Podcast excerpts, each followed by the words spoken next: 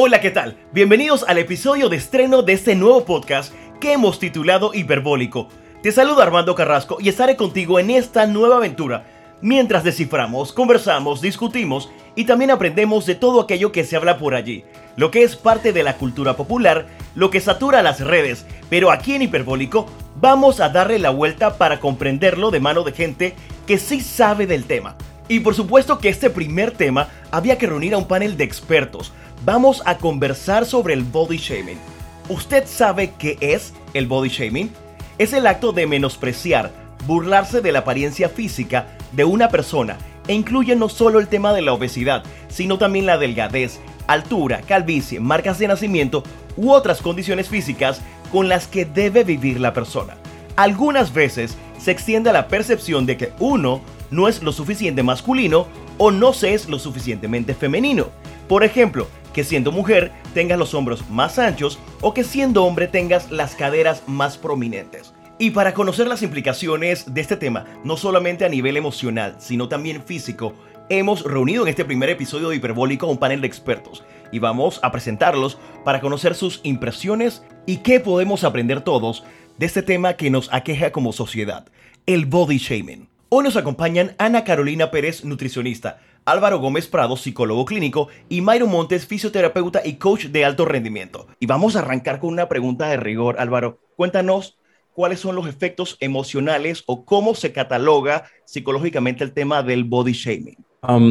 bueno, mira, el tema del body shaming es una cosa que, que, ha estado mucho, sobre todo últimamente en redes sociales, tal vez los últimos años, eh, como muchos otros temas, ¿no? Que han estado eh, eh, apareciendo un poco como en la, a partir del público, o sea, la gente misma está hablando sobre esto y manifestando un poco con social media, manifestando cómo son sus experiencias con diferentes situaciones. Y el body shaming no necesariamente es un diagnóstico ahora mismo en términos de salud mental, pero sí está relacionado a otras formas de situaciones de salud mental que pueden generar problemas, como por ejemplo el bullying. Eh, podríamos decir que es una forma de bullying dependiendo de algunas ah, características que se den. Em, y además es algo, es algo particular porque no es eh, otra vez con social media, no es solamente algo que se da de una persona a la otra, sino que puede estar en redes sociales y puede haber como todo un movimiento, a lo mejor de burla hacia eh, no solo una persona en particular, sino un tipo de persona en particular, a lo mejor una persona con sobrepeso o demasiado delgados, eh, o incluso últimamente están haciéndole body shaming a la gente que está muy fit, por ejemplo, a la gente que hace muchísimo ejercicio y tiene como estos cuerpos muy desarrollados, también se les hace un shaming a ellos y es muy interesante, ¿no? Por eso no es, no es solamente el tema de, de, por ejemplo, la persona que está sobrepeso o que tiene, eh, eh, qué sé yo, eh, alguna cosa que tradicionalmente hace unos años se, hacía mofa de, sino que hoy día incluso, sabes, personas que cultivan mucho, por ejemplo, su cuerpo también están recibiendo muchos ataques. Ahora, el tema con, cualquier forma de shaming al cuerpo, cualquier forma de, y la palabra misma lo dice, es que genera algunas eh, eh, eh, como reacciones emocionales de primera línea y eventualmente, si eso se sostiene por mucho tiempo, puede generar entonces sí trastornos específicos que se diagnostican. principalmente en términos emocionales, por un lado, la vergüenza, como dice la palabra shaming, eh, se genera muchísima vergüenza y si las personas, por ejemplo, crecen, si tienen esta característica física, por ejemplo, desde niños o niñas, eh, y van creciendo a lo largo de su vida con ataques de los demás, burlas de los demás, este, eh, bullying en general, o señalamientos sobre esta característica en particular como si fuese algo tal vez malo o algo negativo y tal, la gente usualmente incorpora esa idea como si esta característica fuese algo malo y, ese, y esa sensación de hay algo malo conmigo es lo que genera vergüenza, es, usualmente lo que, lo que define la vergüenza. Otra cosa que pasa emocionalmente puede ser la culpa, por ejemplo, porque mucha gente crece eh, con la idea de este algo que he aprendido que es malo en mí, además es mi culpa y además es algo que yo no hice bien. Pasa mucho con el tema del peso, por ejemplo. Eh, y también pasa, hay una reacción emocional importante con el miedo, porque eh, hay mucho de, eh, de, poner en duda, por ejemplo, la aceptación de la gente Y ese temor a perder, por ejemplo, los vínculos afectivos, ese temor a perder la aceptación de la gente, ese temor a perder la sensación de pertenencia, la, tribu de uno, ¿no? Eh, es muy, muy común y está debajo del tema del body shaming. Y si eso se se perpetúa o pasa por mucho tiempo, por muchos años, la gente puede desarrollar diferentes trastornos, ansiedad, depresiones, trastornos de personalidad incluso, que podríamos hablar de eso un poquito más, eh, trastornos alimentarios. Hay una forma específica de trastorno que se llama dismorfia corporal, eh, que también tiene que ver con eh, esta búsqueda de este no estar nunca contentos con cómo es el cuerpo, por ejemplo, sino estar siempre viéndole defectos y errores, aunque no estén ahí, incluso puede ser una cosa un poquito delirante, o sea, no basada en la realidad, pero que se puede producir a partir de haber recibido toda la vida ese tipo de, feedback ¿no? del público ¿no? o de la gente afuera.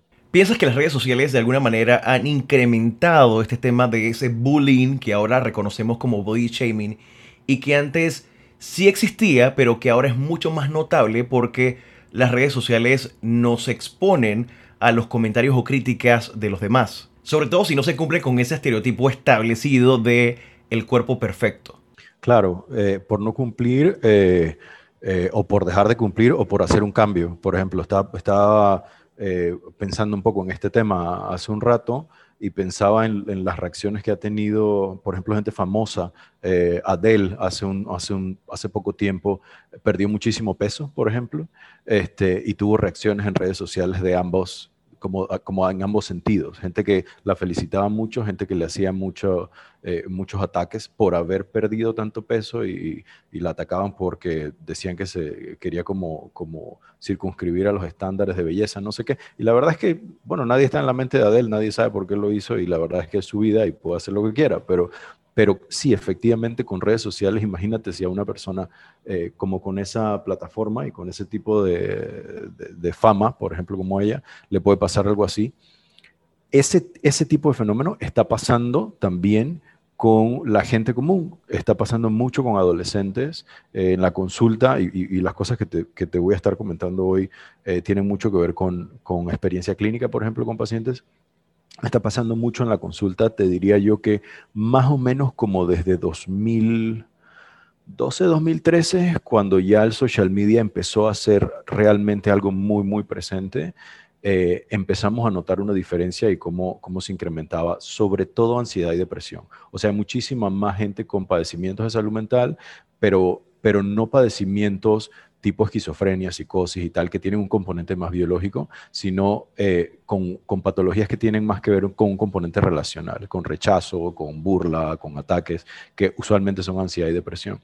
Este, y sí, yo creo que redes sociales ha incrementado muchísimo eso. Y creo que un poco sobre eso habría que hacer tal vez alguna diferencia entre cómo afecta, por ejemplo, a hombres y a mujeres, eh, y, que creo que tiene que ver con la manera en que, en que en que niños y niñas, por ejemplo, manifiestan la agresión, porque usualmente los varones cuando manifiestan agresión la manifiestan físicamente, se pegan, se empujan, hacen este tipo de cosas.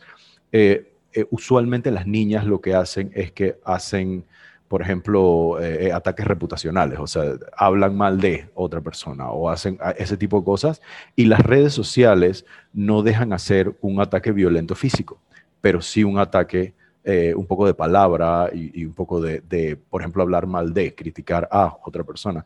Y entonces hemos notado, por ejemplo, que las niñas, las adolescentes y las mujeres en general son mucho más vulnerables a recibir este tipo de ataques en redes sociales. Es bien, bien interesante y a verse afectadas, ¿no? Por eso. La gente voluntariamente reconoce que sufre de body shaming, que se lo autoinflige o simplemente es algo que tú reconoces dentro de la consulta? ambos, ambos. Muchas veces, dependiendo, por ejemplo, de qué, de qué efectos haya tenido, a veces, por ejemplo, si te llega una persona de 25, 30 años o 40 años que haya sufrido de este body shaming durante toda su vida eh, y que lo ha incorporado como, como sencillamente tal vez parte de su percepción de sí mismo, eh, a veces no se da cuenta. Y uno, hablando con, con ellos como paciente, te das cuenta en su discurso de cómo, por ejemplo, se invalidan, cómo se atacan ellos mismos, cómo se critican ellos mismos, cómo se limitan algunas cosas. Lo vemos, por ejemplo, otra vez con el tema del peso, por ejemplo, lo vemos en la relación de las personas con la comida. Estoy seguro que, compañeros acá me podrán como como validar y dar su, su perspectiva también. Este, y lo vemos un poco con eso, con, la relación de la comida, con la comida como castigo, o la comida como premio, o la comida como, eh, como este elemento peligroso o amenazante, o, una relación ambivalente con eso.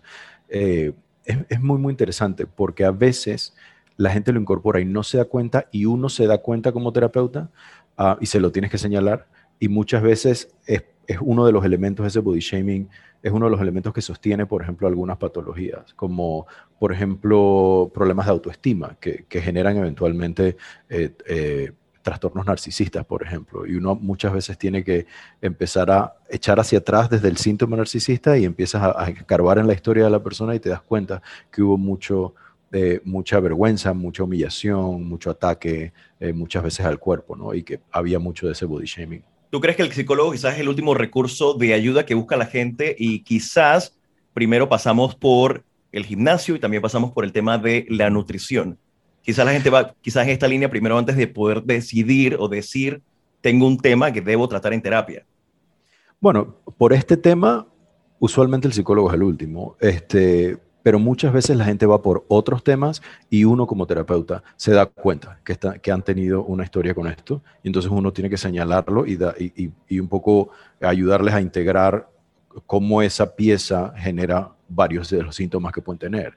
Eh, y eso ayuda, pues, aunque no hayan ido por esa, por esa, consultando específicamente por eso, eso ayuda, por ejemplo, a que se mejoren en esa área, ¿no? Pero sí, efectivamente, la gente cuando llega por un tema de dificultades con su propio cuerpo, usualmente ya ha hecho síntomas, a lo mejor de trastornos alimentarios, este, anorexia, bulimia, este tipo de cosas, eh, o a lo mejor ya ha pasado por hacer muchísimas cosas que tienen que, que a veces, por ejemplo, pone su, cuerpo en riesgo eh, o su salud en general en riesgo, pero que lo hacen con tal de sentirse mejor. La gente usualmente, pues, sabes, ha pasado por todas las dietas de moda, ha hecho, eh, eh, ha hecho a lo mejor procedimientos de quirúrgicos o este tipo de cosas, o a lo mejor ha pasado, sabes, incontables horas en el gimnasio, en realidad no con un programa y haciéndolo de manera ordenada, sino con tal vez como esperando lo mejor y abordando, el, por ejemplo, el entrenar o el hacer ejercicio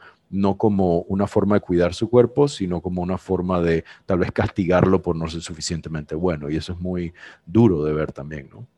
Ok, esto nos da un buen punto para pasar entonces a Ana Carolina, que es nutricionista. Ana, cuéntanos un poco eh, el body shaming y su relación con los desórdenes alimenticios que tú ves a nivel de consulta. Em, ampliando un poquito con lo que dice Álvaro, en efecto, sí creo que, bueno, lo que he visto en consulta el paciente llega primero o a nutrición o al gimnasio antes que el psicólogo, totalmente. Entonces nos toca a nosotros derivarlo para el abordaje psicoterapéutico. En efecto, cuando llegan a consulta, principalmente es porque hay eh, que quieren bajar de peso, que quieren mejorar, que quieren bajar grasa, pero cuando uno empieza a explorar con el paciente nos damos cuenta que sí hay conflictos, ¿no?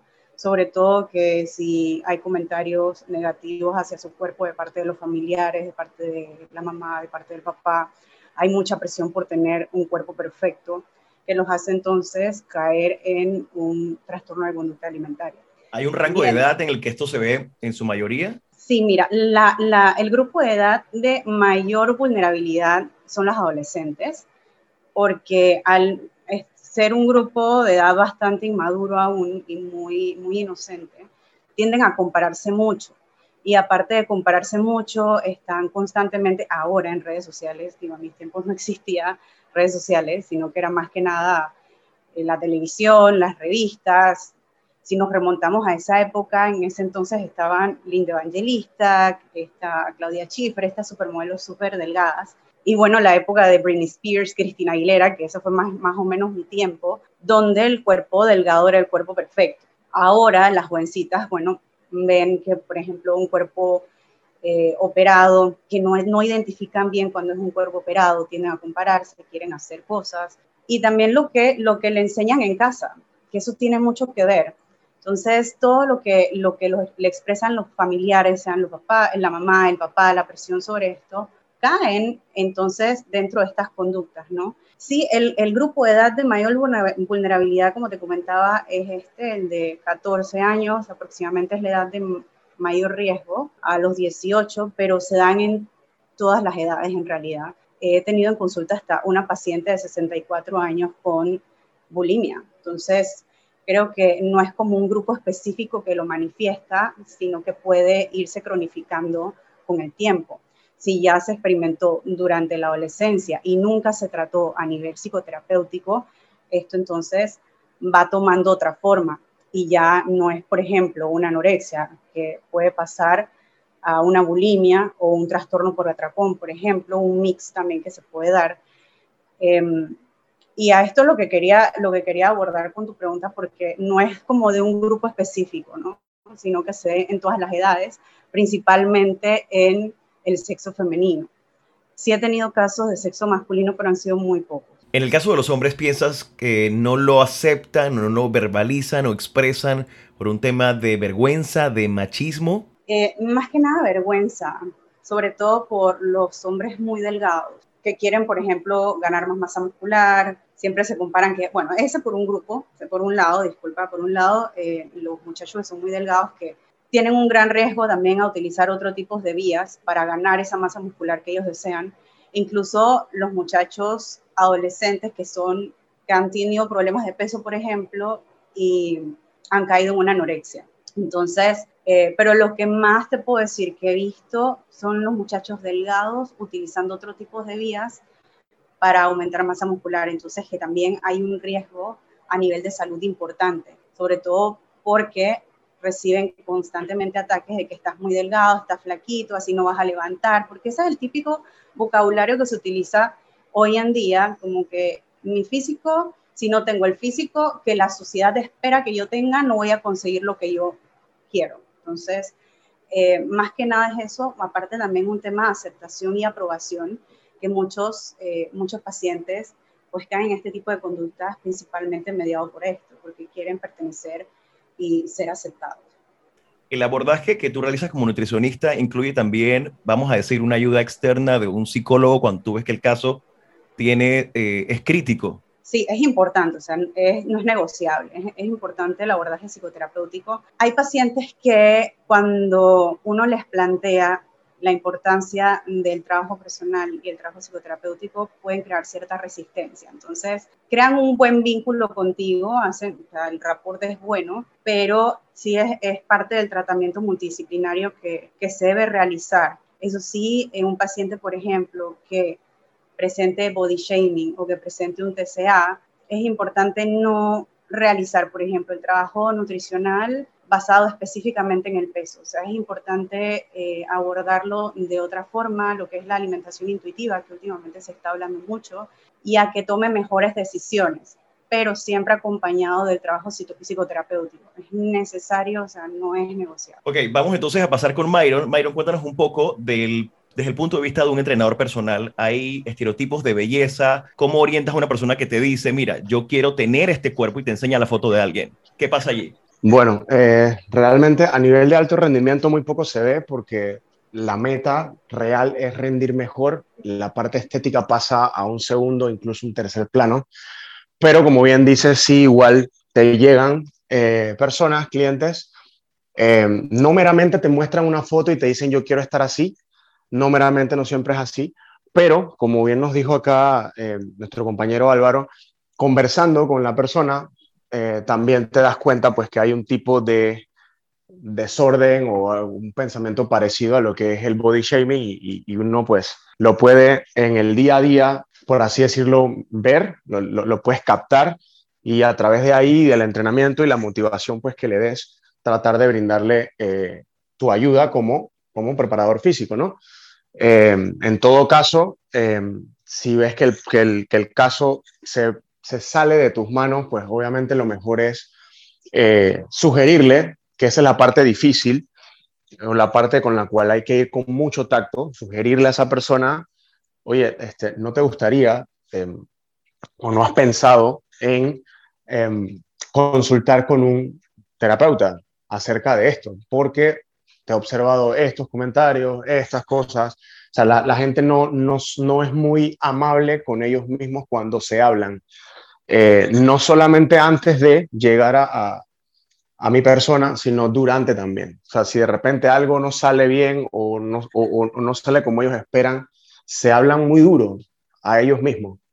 Eh, no tienen, no tienen mucho que ver ya con la motivación o las ganas de entrenar, sino que realmente como que se autocastigan, por así decirlo, y se hablan muy feo a ellos mismos. Entonces, eh, es un tema que ya es eh, cada vez más común que se vea em, no solamente hacia el sentido de eh, personas que quieren em, ganar masa muscular y que, como bien dijo Ana Carolina, recurren a esteroides o recurren a otras prácticas totalmente alejadas de la salud, eh, sino que también hay personas que por bajar de peso de forma eh, rápida o extrema, se someten ellos mismos a hábitos alimenticios o, dietas que, que totalmente vienen fuera de, todo eh, control profesional, sino es lo que me dijo mi amigo, lo que me dijo hasta un entrenador per se, que realmente no esté preparado, por así decirlo, eh, o lo que veo en las redes sociales, o la persona que yo sigo en las redes sociales también, que veo que hace esto, o vi un, reportaje de que este actor tiene un preparador físico que le pone a hacer esto y yo también lo voy a hacer porque yo me parezco a él más o menos.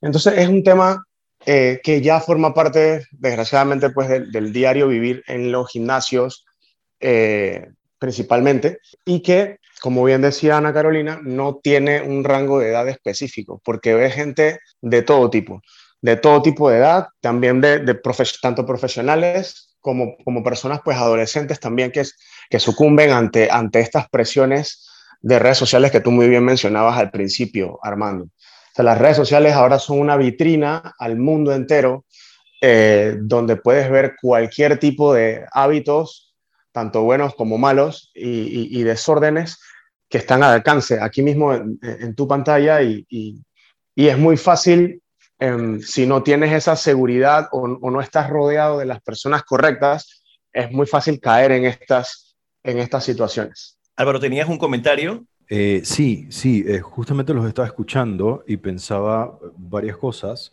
y quería partir un poco, bueno, un poco retomando algunas ideas que han mencionado, quería hablar efectivamente del, estigma, por ejemplo, que hay con lo de la salud mental, eh, porque lo que Myron y Ana Carolina han mencionado con esto de referir, por ejemplo, a alguien, a un terapeuta, usualmente la gente no lo toma muy bien, sobre todo si, pues, si ha ido a lo mejor con esta idea de que les hagan una dieta o con la idea de que les hagan un programa de entrenamiento y resulta que el profesional que está a cargo se da cuenta que hay una situación un poco más subyacente, un poco más eh, profunda, perdón, eh, y, que subyace a a lo mejor su dificultad para eh, regular su peso o su dificultad para entrenar o su rendimiento y tal. Entonces, al sugerir eso, muchas veces la gente no lo, no lo recibe muy bien cuando les dicen, oye, ¿qué tal si chequeas un poco salud mental o vas al psicólogo y tal? Eh, pero es por el estigma que hay. Eh, y precisamente por ese estigma, e, eso es, eso es otra forma de shaming, eso es otra, eh, hay esta idea, sobre todo en nuestros países, esta idea de que, por ejemplo, ir al psicólogo es malo y que hay algo malo contigo y otra vez viene el tema de la vergüenza. Entonces, es, es similar y es, eso hace que las personas no traten las situaciones difíciles que tienen. Eh, y que pueden verse en términos diagnósticos, como bien decía Ana Carolina, eh, como eh, anorexia, bulimia, trastornos por atracón, etcétera, o bien con situaciones un poco de ponerse en riesgo, como el tema de los anabólicos y todo lo demás, como decía Myron. Y yo creo que yo creo que hay que señalar un poco que hay, hay como una verdad en, psicología que nos hemos dado cuenta, obviamente ya hace como varias décadas, pero, pero que hoy día se comenta mucho más, eh, y es que el, el elemento como indispensable o el elemento más importante para el bienestar general del individuo es eh, el tener relaciones humanas eh, saludables y muchas veces las personas no han tenido en su historia suficiente experiencia de tener vínculos afectivos eh, suficientemente sanos, porque muchas veces su experiencia ha sido la experiencia de tener a lo mejor padres o, hermanos o familiares o compañeros de escuela o maestros, qué sé yo, que hacen mucho shaming, ¿no? Por el cuerpo o por, cualquier otra cosa.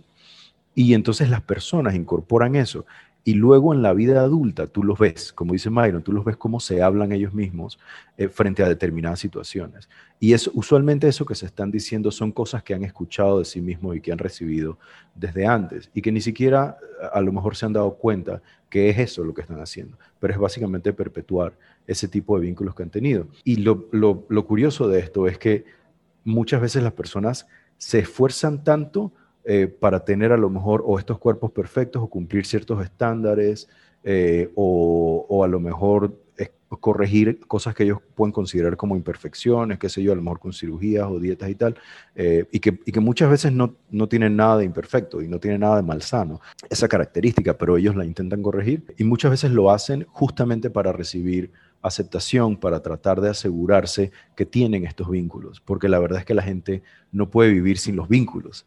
Entonces, mucha gente acaba poniéndose en riesgo con tal de tener algo de aceptación y algo de pertenencia a los grupos. Y ahí es donde está el riesgo, ¿no? Hay un concepto de que los tres han mencionado y que quisiera poder entenderlo quizás desde cada una de las esquinas de ustedes, es el tema del castigo. El ser humano se castiga con comida, se castiga con gimnasio. ¿Por qué lo hacemos? Bueno, yo, en, mi opinión, pienso que la gente se castiga, es, lo mismo que dijo Álvaro hace un segundo, para poder encajar en un canon específico. O sea, tratar de encajar en, la, en mi círculo social o, al que pertenezco o al que quiero pertenecer, más que todo. Lo hacen eh, muchas veces voluntariamente y otras veces hasta sin darse cuenta también. Em, también lo hacen por influencia de otros eh, nuevamente la, sociedad mm, y esa, presión social tiene un peso importante y, hace, y hace este trabajo, pues que, realmente es totalmente nocivo para la persona, ¿no? realmente yo, en, mi experiencia, cuando yo recibo clientes, le digo, realmente, ¿por qué quieres entrenar? ¿O por qué has acudido a un entrenador personal? ¿Por, por qué porque pasaste del ir a la sala de máquinas solo con un amigo, tu novia, tu novio, a confiar en, en alguien más. Y muchas de las personas me dicen, es porque yo quiero que tú me ayudes a conseguir X objetivo estético, porque yo necesito estar así para X eventos. Mi graduación, mi boda, eh, o para irme de, de, mi viaje de 15 años, incluso lo he escuchado, hasta 14 años, para irme a mi crucero de 15 años, etcétera, etcétera o para un concurso de belleza y tal. O sea, muy pocas personas, muy, muy pocas realmente se acercan por un tema de salud. Casi todo, el 95% te lo dicen es por un tema de estética. Entonces, en, mi parecer es eso, ¿no? para mí es la, estética respondiendo a las presiones sociales eh, que te rodean. Es, la principal causa para, para castigarse y obviamente también el desconocimiento de, eh, de todo, lo que, de todo el daño que realmente puedes hacerte eh, con eh, auto medicarte o, o auto diagnosticarte la, forma en la que vas a comer o la forma en la que, la que, en la que vas a entrenar o la que vas a programar tus entrenamientos. En cuanto al castigo, Armando, o sea, mm, te digo, lo que más veo en consulta en cuanto a, castigo o con la comida o con el ejercicio es en el grupo femenino. En, en el caso de ellas, si, por ejemplo, si se comieron un dulce o algo que ellas consideran que es un alimento malo, porque también ese es otro, otro punto que, es importante también que lo toque, que actualmente, y si lo ven en redes sociales, siempre se habla de un producto es saludable, un producto no saludable, un producto es bueno, un producto es malo, o sea, las etiquetas hacia los alimentos, que hasta cierto punto pueden generar estrés, pueden generar confusión, pueden generar obsesión. Parte que en algún momento comieron algo que ellas consideren que es un alimento malo o no saludable, se castigan restringiéndose a lo largo del día o los días siguientes. Esa es una forma de, castigo que realizan igualmente con el ejercicio, que si comí, fui a una cena familiar o si fui a, una reunión con, con, mis amigas o mis amistades y comí algo que yo considero que no está mal, voy a hacer una, dos horas de ejercicio para entonces compensar, ya hablando de conductas compensatorias aquí también, de que tengo que hacer mucho ejercicio para poder entonces quemar esa energía que me, que me comí o que me consumí. Sí son conductas que también se pueden considerar conductas autodestructivas, porque pones en riesgo tu salud, obviamente, pones en riesgo tu salud mental, tu salud física, pueden haber desgastes eh, en tu salud ósea, puede haber alteraciones metabólicas importantes por este tipo de conductas, por ejemplo, las mujeres que hacen demasiado ejercicio y que no comen adecuadamente pueden presentar amenorreas, o sea, que es la cese de la menstruación. O sea, hay alteraciones metabólicas a partir de estos autocastigos mediados principalmente por, eh, por alcanzar un estándar de cuerpo que se les ha impuesto o se les ha dicho en su momento dentro del círculo familiar que lo deben tener o dentro de su círculo social. Entonces, como bien comentaba eh, Myron, esa, esa presión, la presión que existe actualmente por tener ese físico para encajar o pertenecer, como bien decía Álvaro, dentro de un grupo específico. ¿no? Entonces, en las pacientes que te puedo decir que veo en consulta pasa mucho eso, mucho esa conducta de que, ok, me comí esto, eh, corto por aquí, no me puedo comer esto porque ya me comí el dulce que catalogo como algo malo. Que ahí entonces también viene la intervención psicológica, pues de parte del, terapeuta, siempre y cuando, como bien mencionaron, siempre y cuando el paciente acceda a eso. En su momento dije que no era negociable porque en realidad es un pilar para el bienestar general de cualquier individuo y sobre todo en estos casos en estos casos, porque si ya no hay un trastorno de conducta alimentaria, si no se aborda y no se interviene a tiempo, entonces puede aparecer este tipo de, de, enfermedad o trastorno mental, ¿no? Entonces, sí, sí es lo que, lo que te puedo comentar de, cómo es el castigo dentro de las pacientes que veo actualmente en, en consulta. Álvaro, de tu lado, eh, para que nos comentes un poco, eh, mucho se habla también eh, del tema del amor propio o la autoestima. ¿Esto de alguna manera repercute en positivo al tema del body shaming? ¿Lo ayuda? ¿Ayuda a sobreponerse? ¿Es algo que la persona puede trabajar solo? ¿O siempre es recomendable si llega a un punto crítico, ya sea de castigarme, llegar a lastimar o lastimar mi cuerpo a nivel físico o mi salud mental? de tratarlo con un terapeuta. Sí, yo, yo, creo que sí, definitivamente tiene una relación importante, justamente porque eh, la autoestima es, es una cosa muy particular, porque primero es un concepto muy abstracto eh, y, que se, y que se lanza a veces esa palabra coloquialmente mucho, eh, pero en realidad es un término técnico para los terapeutas y tiene que ver con el concepto que tiene uno de uno mismo. Y usualmente hay, no usualmente, hay un desarrollo específico de la autoestima que se da por etapas a medida desde, desde la infancia y que tiene que ver con cómo las otras personas lo ven a uno, cómo las otras personas eh, validan o invalidan o señalan algunas cualidades o características, etcétera, de uno como niño pequeño y a medida que la persona va creciendo, va otra vez, como lo he dicho antes, incorporando eso y teniendo estos discursos sobre sí mismo o sobre sí misma. Entonces, te imaginarás, por supuesto, que cuando, cuando estos, estas personas, pues obviamente, si han recibido estos mensajes durante, durante tal vez toda su vida o en momentos muy particulares de su vida donde, por ejemplo, la pertenencia es de, es de crucial importancia. Eh, a veces, por ejemplo, la pertenencia no es tan importante en algunas etapas, pero digamos en la adolescencia es una de las cosas fundamentales. Eh, y si en ese momento hay mucho body shaming o hay mucho ataque al cuerpo, la persona obviamente va a tener este, este bache o esta, un poco esta fragilidad en cuanto a la autoestima. También el tema de la autoestima interesante es que hay una parte que surge justamente de sentir que uno está en un cuerpo que es capaz de hacer cosas, que es un cuerpo eh, con posibilidades, que es un cuerpo en el, que uno se, en el que uno se siente cómodo tal vez, eh, y muchas personas no tienen esa sensación interna, eh, ya sea por que otras personas hacen burla o hacen mofa o ataques específicos, eh, o bien porque haya, por ejemplo, algunas situaciones eh, tal vez congénitas o algún tipo de discapacidad, por ejemplo, algunas personas que tienen algún tipo de limitación.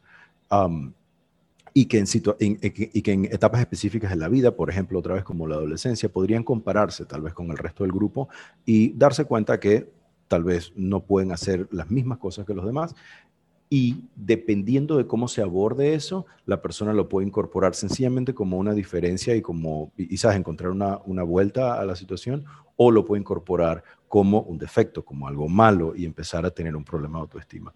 Eh, como te decía antes, el tema con la autoestima es que si no se desarrolla bien, genera síntomas y genera síntomas em, en alguna medida narcisistas, decimos nosotros, que es básicamente, eh, hay, una hay una mala concepción con el narcisismo. A veces la gente piensa que es solamente quien se cree mucho, ¿no? Quien habla eh, como, es que está así como agrandado siempre. Pero en realidad eh, esa es solo una de las presentaciones. Hay otras presentaciones donde la persona siempre se habla mal a sí mismo, siempre se devalúa, siempre se invalida. Eso también es una forma de narcisismo. Eh, y es muy, muy presente en este tipo de casos donde la persona eh, se habla tan, tan mal a sí mismo, de sí mismo, eh, con, la, con dos objetivos. En general, para conseguir, por un lado, que otras personas empiecen a darle validación. ¿Sabes? Si alguien te dice, no, yo siempre lo hago todo mal, yo siempre, ¿sabes? Todo, soy muy torpe, yo tal, tal, tal, lo más natural es que tú eh, empiezas a decir, no, mira, ¿qué te pasa? Mira, tú tienes esto bueno y aquello también, y ta, ta, ta. Entonces tú empiezas a darle un poquito de validación. Entonces es una especie de estrategia inconsciente, ¿eh? no, es que, no es que se ponen a planearlo, pero se acostumbran a tener ese discurso para generar un poquito de validación, que al final es lo que necesitan. Y además también tiene otra función, que es que si se hablan... Eh, muy, muy mal a sí mismos, no importa cualquier invalidación que les hagan de afuera, ya ellos se han invalidado más. Entonces, no les hace tanto daño, no les duele tanto. Al final es una defensa. Eh, pero sí, se generan este tipo de, síntomas narcisistas cuando hay problemas de autoestima. y sobre la culpa, eh, quería hacer como un comentario porque efectivamente te decía yo hace rato que a veces crecer con críticas al cuerpo eh, no solo genera vergüenza, que es la sensación de hay algo malo conmigo, sino que genera culpa, que es esta sensación de, de hay algo mal porque yo no hice algo que debía o porque yo hice algo malo. Eh, y la culpa tiene una tiene una característica particular, que es que genera castigo. Entonces, cuando la gente se siente culpable, la gente empieza a buscar formas de castigarse.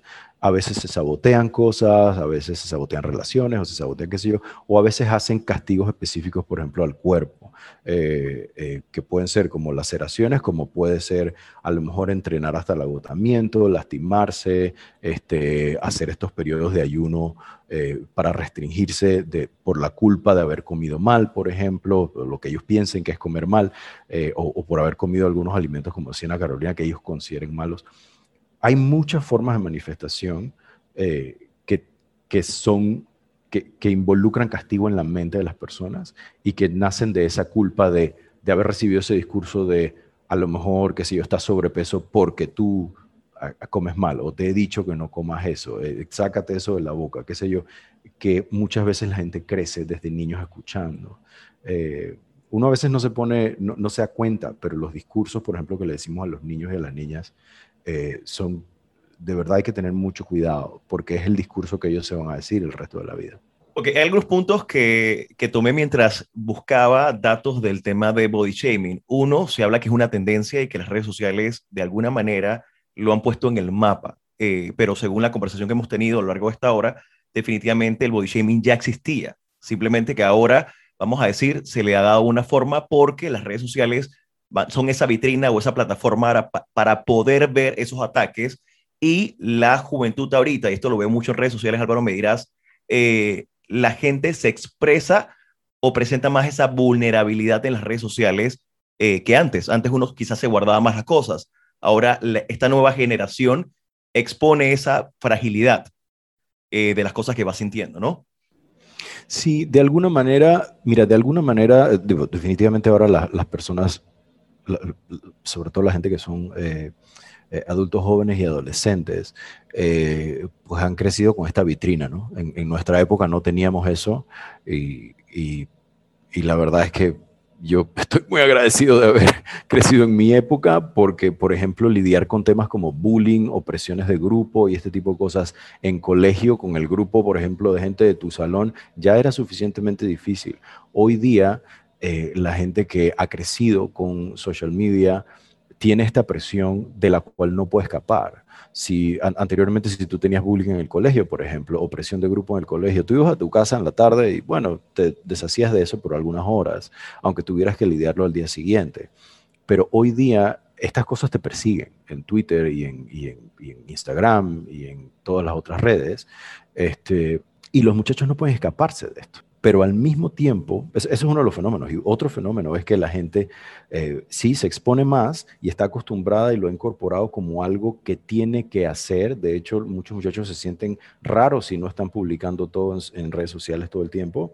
Eh, y la otra cosa que sucede que yo he notado es, eh, por ejemplo, que hay una tendencia a hablar de las dificultades de uno a veces está bien hecho en términos, porque les ayuda, por ejemplo, a procesar algunas dificultades que tienen y a veces se hace porque es como una especie de moda y se, convierte como en este, en este, eh, esta especie de, concurso de a ver quién está peor. Por ejemplo, ahorita eh, se habla mucho de salud mental y eso es bueno, sin embargo, hay una, hay una línea un poco de publicaciones donde la gente eh, es eh, como que expone sus temas de salud mental de una manera eh, tal vez que no ayuda, ¿sabes?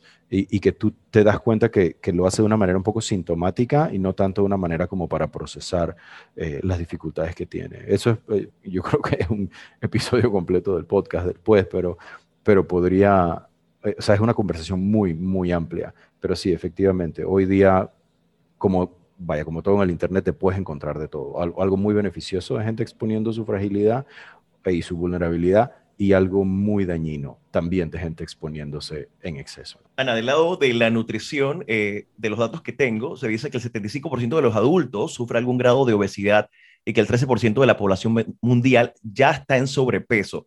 ¿Hay alguna, algún estereotipo o alguna estructura que diga, este es el cuerpo perfecto para un nutricionista o cada cuerpo debe tener una orientación diferente? Sí, mira, el cuerpo, el cuerpo, eh, uno, el cuerpo perfecto no existe, el peso ideal tampoco existe. Eh, más que nada son los estándares y estereotipos que la sociedad ha impuesto a lo largo de los años. Y mm, lo que me gusta actualmente eh, de lo que está sucediendo es que hay, hay un movimiento que se llama salud en todas las tallas, porque hay evidencia científica que personas que son de cuerpos grandes gozan de buena salud. Entonces, personas que hacen, por ejemplo, ejercicio, comen bien, tienen sus laboratorios, sus exámenes, sus analíticas bien, se cuidan, pero son personas de cuerpos grandes, personas gordas. Entonces, ese movimiento que se ha estado dando de hace unos años acá, la verdad que ha despertado, ha despertado muchísimo eh, el interés, sobre todo de expresarlo, eso por un lado. Y definitivamente no, no debemos guiarnos como que, por ejemplo, a quién no le gusta el, el, cuerpo de Jennifer López, por ejemplo, o de alguna celebridad, que uno dice, wow, yo quisiera tener ese cuerpo. Pero cada uno de nosotros, nuestro cuerpo está mediado por nuestra genética, por factores psicológicos, factores ambientales, que hay que tomar en cuenta. O sea, no se puede juzgar a una persona, sea una persona delgada, sea una persona gorda, por su físico, o sea, no se puede, porque desconocemos completamente su historial médico.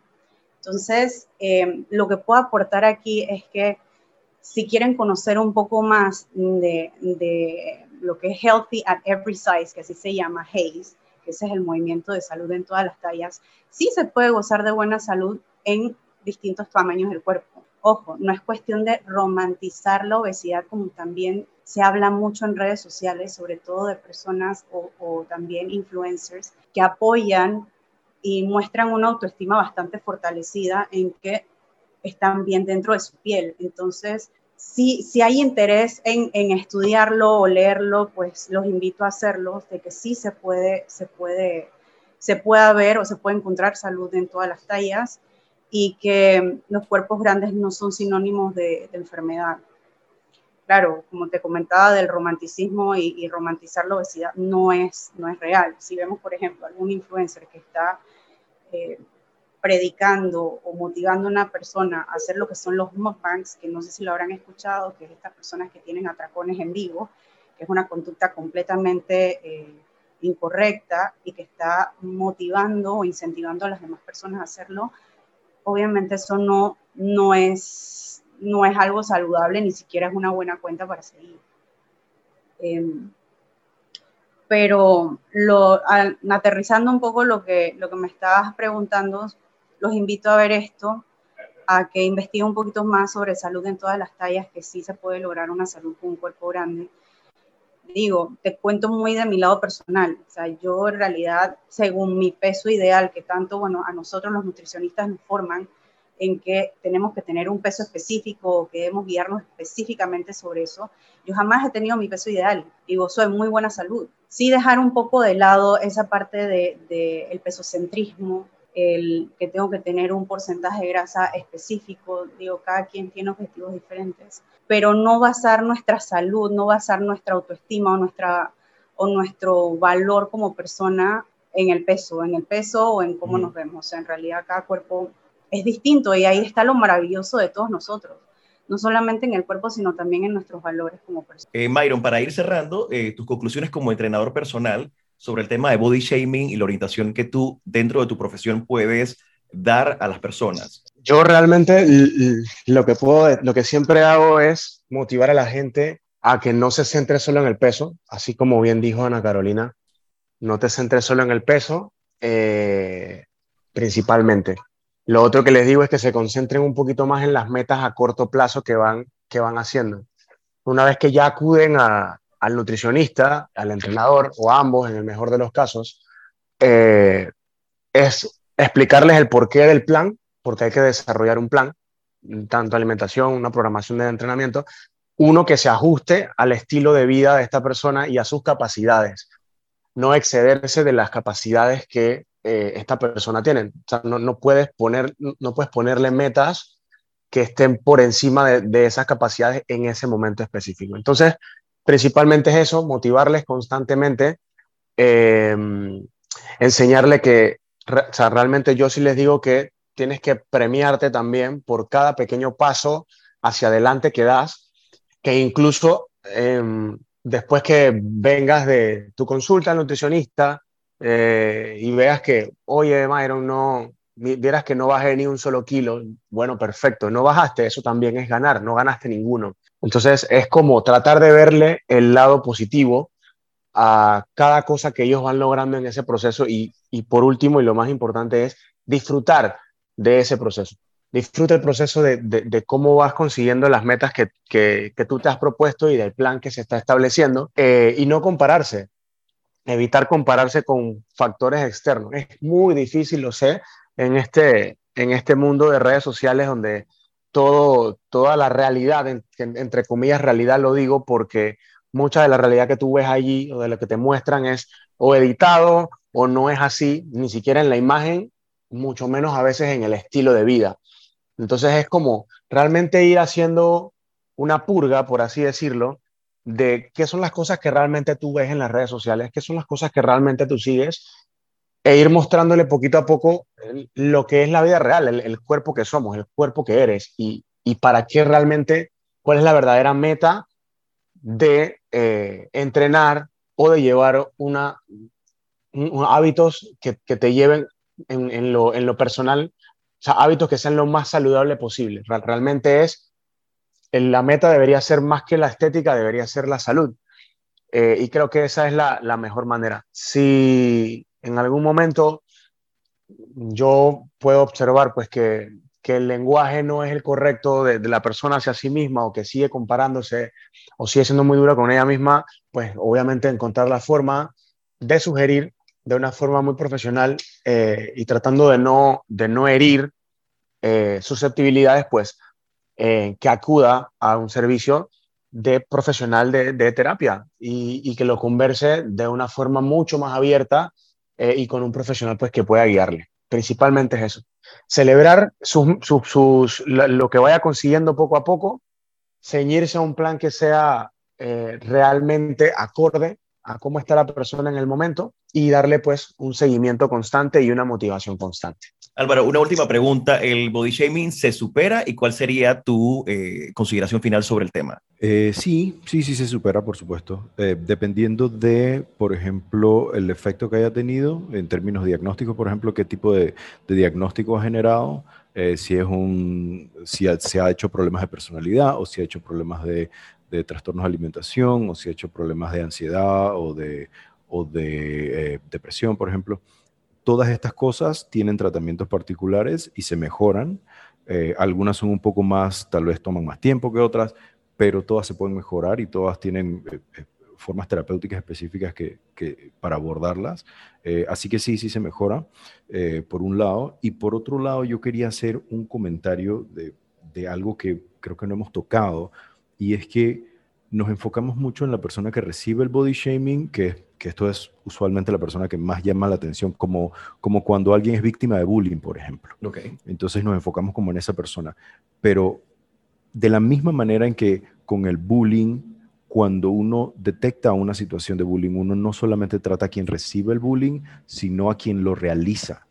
Porque si no, porque usualmente eh, la persona que, que realiza el acto de bullying, quien realiza la agresión, usualmente está siendo agredida en alguna parte de su vida, en alguna otra área. Usualmente los, por ejemplo, los muchachos que hacen bullying en la escuela muchas veces están siendo maltratados en su casa, muchas veces están siendo bulleados por otras personas en otro lugar.